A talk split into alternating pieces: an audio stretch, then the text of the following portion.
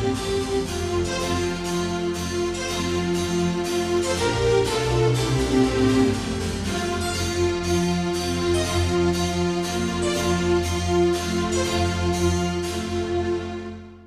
学講座一万八千九百九十九回でございます。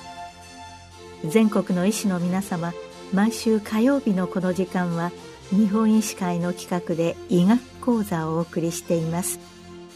今日は新型コロナウイルス流行下のがん治療について北里大学病院修学的がん診療センターセンター長佐々木慈一郎さんにお話しいただきます。北里大学病院修学的がん診療センターの佐々木慈一郎と申します。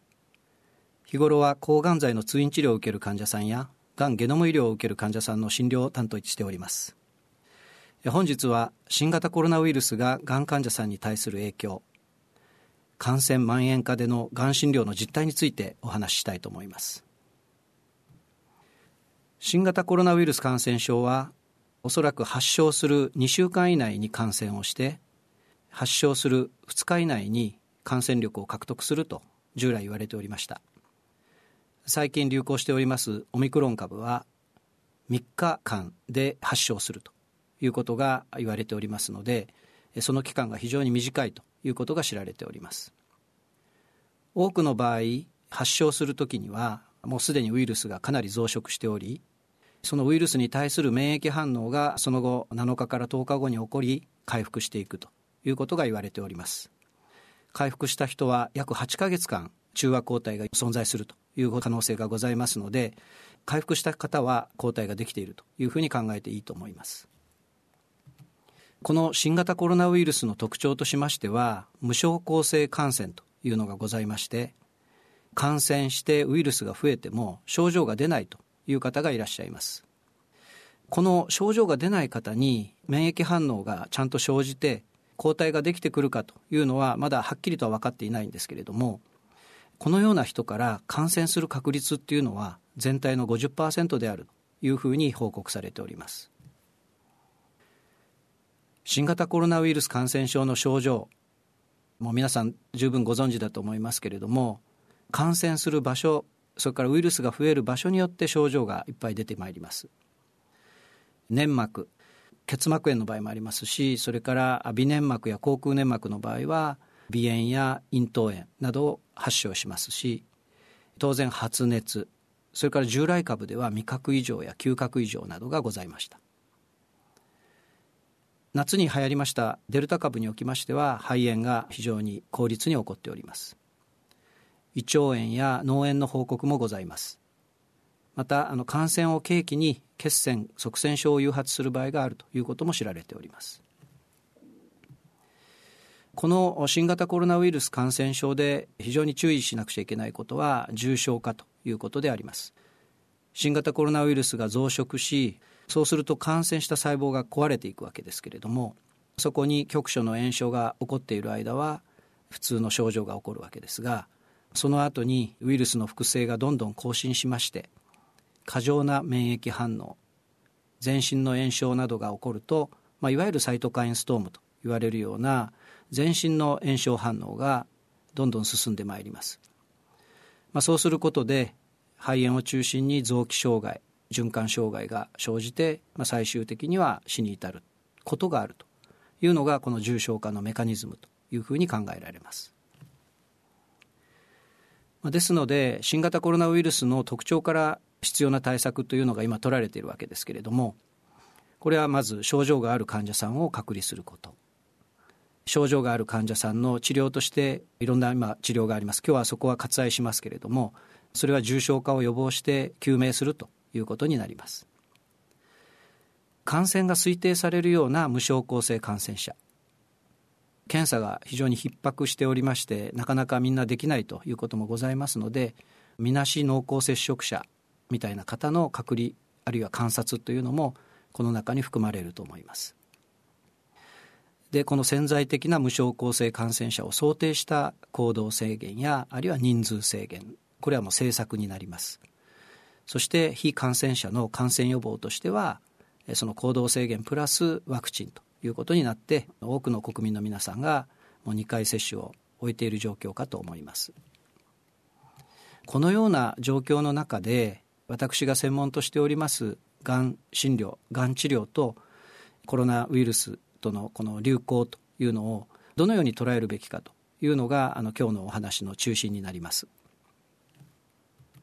詳しい情報はがん関連3学会というのがございまして日本がん治療学会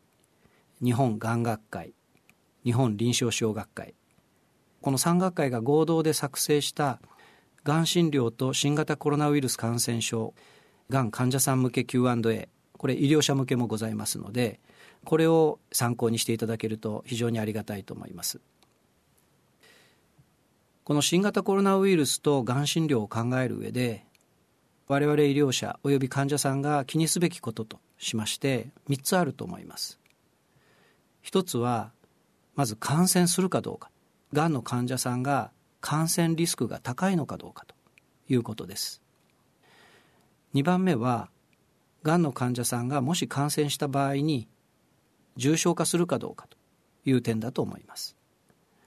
で3番目はもうすでにがんの治療をしている方がもしコロナウイルスにかかったりした場合治療への影響がどれぐらいあるのかあるいはまだがんにかかってない患者さんががんを疑われた時にどうこのコロナウイルスが流行っているということが影響するのか、まあ、その3点について今から述べていきたいと思います。がん患者さんっていうのは新型コロナウイルスに感染しやすいのかという質問ですがこれはよく患者さんからも受けることがございます。新型コロナウイルス感染症とがん診療についてという、まあ、先ほどの Q&A によればがん患者さんっていうのはがんそのものにより免疫状態が低下している可能性があるということまたあのがんの治療の中には抗がん剤など免疫状態が下がる治療があるということでこの新型コロナウイルスはウイルス感染症ですのでそういう免疫状態が低下している状態の人は感染しやすい可能性があるというふうに述べてあります。もちろん学会として注意喚起をするという目的でこういうふうに書かれているというふうに思いますけれども実際にがんの患者さんが感染しやすいかどうかというのをがんを持ってない方と比較したっていうデータはまだ存在しておりません。ですので新型コロナウイルスに関しては特にオミクロンもそうですけれどもみんなかかる可能性があるというふうに考えて感染のリスクを下げる行動を取ることの方がこのリスクを考えるよりも重要かなというふうに考えております。ですのでよくあの書いて厚労省などが出しております感染リスクが高まる5つの場面飲食を伴う会合とかマスクなしでの会話とか換気が悪い場所に長くいることとか、まあ、そういったことをできるだけ避けてマスクをちゃんと着用するといったようなことが、まあ、特に不織布マスクですねちゃんとウイルスをこうブロックする効果があるというのが証明されているマスクをきちんとつけていただくというのが非常に重要であると思います。もうすでに新型コロナウイルスが流行し始めてから2年を経過してますけれどもやはりあのこの点については繰り返し繰り返し患者さんあるいは一般市民の方々に啓発していく必要があるというふうに思っております。がんの患者さんっていうのは新型コロナウイルスの重症化リスクが高いのですかという質問これも非常に患者さんから受けますこれに関しては複数の海外あるいは国内からの報告がございますよく代表として出されるのが第1波の時の中国のデータなんですけれどもこれはあの死亡率という数字で重症化のリスクをまあ推定しているわけですが全体の死亡率が2.3%だったのに対してがんの患者さんが5.6%であったということから、まあ、約2倍ぐらいやはり普通の方よりは重症化のリスクがあるんじゃないかということが言われております。同じ報告の中で80歳以上の高齢者がどうだったかというのを見てみますと全体が2.3%に対して80歳以上は14.8%でしたのでまあ、78倍高いということになります。他の状態と比べることにあまり意味はございませんけれどもがんであるということよりもやはり年齢が高いということの方が重症化リスクは非常に問題となりますし同じ報告では心血管疾患が10.5%ですので全体から比べると5倍になります。がんの患者さんの倍になります、まあ、ですので他の病気も非常にこの重症化リスクが高いということになりますのでやはりあの持病をお持ちの方は注意すると。がんとかには限らずですね持病をお持ちの方が注意すべきだというふうに考えていただくといいかなと思います。実際に新型コロナ感染症の診療の手引きがあのございますその中に重症化のリスク因子というのがございまして65歳以上の高齢者の下に悪性腫瘍というのが書いてございますのでやはり悪性腫瘍がんの方は重症化リスクが高いというふうに考えていただいていいと思います。がんの患者さんの中で一体どのような方が重症化リスクが高いかと言いますとこれはもう圧倒的に年齢になります。2020年に「ランセット・オンコロジー」という雑誌に報告された論文によりますとがんの患者さんの20歳から39歳までの致死率ゼロであったのに対し80歳以上の場合は致死率が0.45であったということですね。これは年齢別でだんだんだんだんと上がってくるということが報告されています。がんの種類によっては変わらないのかというご質問があると思うんですけれども種類を考える前に重要なのはまず年齢なんですがやはりですね血液系のがん特にすごく白血球が減るような治療を必要とするような白血病などはやはり重症化のリスクが高いと言われておりまして血液がんの場合は年齢にかかわらず重症化のリスクが高いということも報告されておりますので十分な注意が必要になります。がんの治療そのものが重症化リスクになるかというのは論文によって様々でありまして関係ないという論文と多少関係があるという論文が出ております。ですので一つ言えることはですねがん治療すべてが重症化リスクになるという明確なエビデンスはございません。おそらくリンパ球を減らすような細胞の免疫が弱まるようなお薬とか手技を使う場合が重症化リスクが高くなるというふうに考えられます。現時点でリスクが高いと推定される治療というのを私なりに考えますと一つはちょっと専門的になりますけどアルキル化剤というようなお薬を使った抗がん剤。これリンパ球が減ることが知られています。それからステロイドとか免疫抑制剤、まあ、こういう免疫力をそもそも下げるようなお薬。それから半年以上ずっと治療しているような長い期間抗がん剤の治療を受けている患者さん。こういった方々が重症化のリスクが高いというふうに考えられますので、まあ、十分注意が必要かなと思います。よくがんの患者さんから聞く質問でワクチンを打ったがいいですかというのがございます。これはもうがんの患者さんはリスクが高いので打ったがいいということでほとんどのがんの患者さん多分今打ってると思います。ですので、まあ、あの多分こういう質問が出るということはいろんな情報が錯綜しているからだと思いますので情報を正しく理解することが安心につながるのかなというふうに思っております。先ほどの産学会の情報窓口あるいはあの厚労省が出しているようないろんなサイトですねコロナに関する情報、まあ、そちらの方を患者さんに見てもらうように我々医療者はちゃんと誘導すべきかなというふうに思っております。現場の印象ですけれども COVID-19 の患者さんの中でがんの患者さんの割合は極めて低い印象です。がんの患者さんは多分この感染症を正しく恐れて適切な感染予防対策を講じているというふうに思っております。むしろ心配なのは過剰な恐れ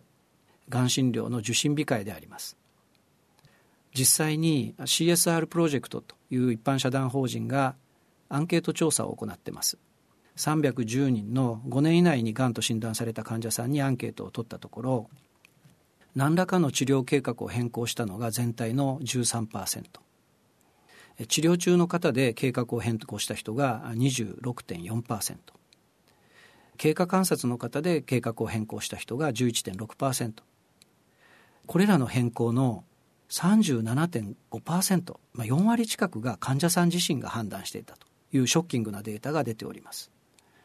で情報源としては1位テレビラジオになってます。今これラジオに出てますけれども。次がインターネットということですのでやはりあの主治医の先生にちゃんと相談してこのがん診療を控えていいのかどうかというのは患者さんが自ら判断するのではなくて医療者と相談してやっていただくっていうのが重要かなと思っております。最近がん診療連携拠点病院で院内登録データが公表されました。2019年度と比較し2020年度は男性で胃がん大腸がん女性で乳がん胃がんの登録数が明らかに減少しました。いずれも検診で発見されることが多いがんですのでおそらくコロナウイルスによる受診控えの影響があるというふうに考えております。ですので一般の健常人の方2人に1人はがんになる時代ですから予防で最も効果が高いと言われる検診をきちっと受けていただきたいなというふうに思います。最後まとめです。コロナ禍のがん患者さん。気になるところとしてがん患者さん感染しやすいかというのがありますが可能性はあるんですけれどもがんに関係なくみんな感染するので予防が大事です。がん患者さんは重症化しやすいかという質問ではやはり重症化しやすいリスクがあります、まあ、ただ全てのがん患者さんが重症化するわけではありません。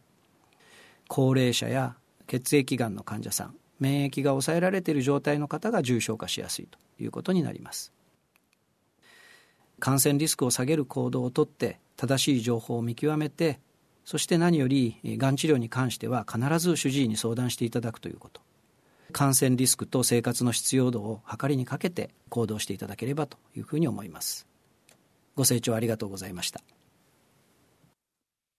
今日は新型コロナウイルス流行下のがん治療について北里大学病院修学的がん診療センターセンター長佐々木慈一郎さんにお話しいただきました。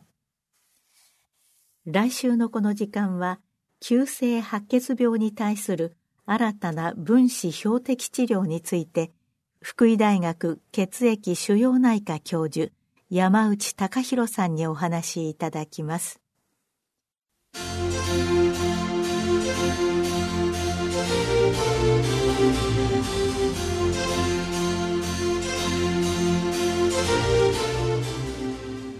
それではこれで日本医師会の企画でお送りいたしました医学講座を終わります。